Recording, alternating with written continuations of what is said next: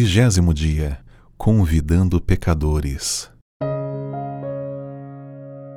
E quando Jesus chegou àquele lugar, olhando para cima, viu e disse-lhe: Zaqueu, desce depressa, porque hoje me convém pousar em tua casa. Lucas 19, 5. Muitas vezes o não cristão hesita em entrar imediatamente numa igreja. Por isso, é muito mais fácil convidá-lo primeiro para participar de um pequeno grupo no aconchego de uma casa. Contudo, é importante criar oportunidades diferentes para que seu amigo ouça a mensagem da salvação em Jesus.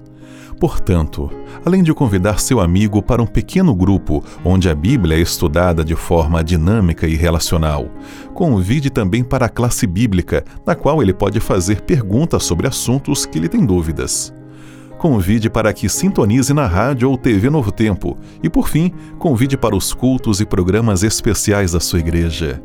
Convide toda vez que surgir uma oportunidade para ouvir a palavra de Deus.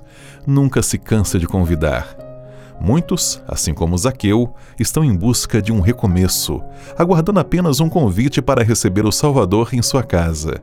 Sabem que unicamente Cristo pode purificar o templo da alma, mas não têm forças para convidar o Salvador para entrar em sua vida. Muitos aguardam expectante pelo convite que mudará sua vida. Deus confiou à sua igreja a obra de difundir a luz e disseminar a mensagem do seu amor.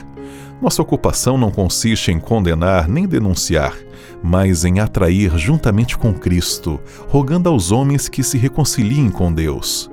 Se não tivermos esse interesse, estamos roubando-lhe influência, tempo, dinheiro e esforço. Deixando de beneficiar nossos semelhantes, roubamos a Deus a glória que para ele fluiria pela conversão às almas. Aproveitemos cada oportunidade para encaminhar pecadores ao Salvador, convidando todos para abrir o coração para a entrada de Cristo em suas vidas.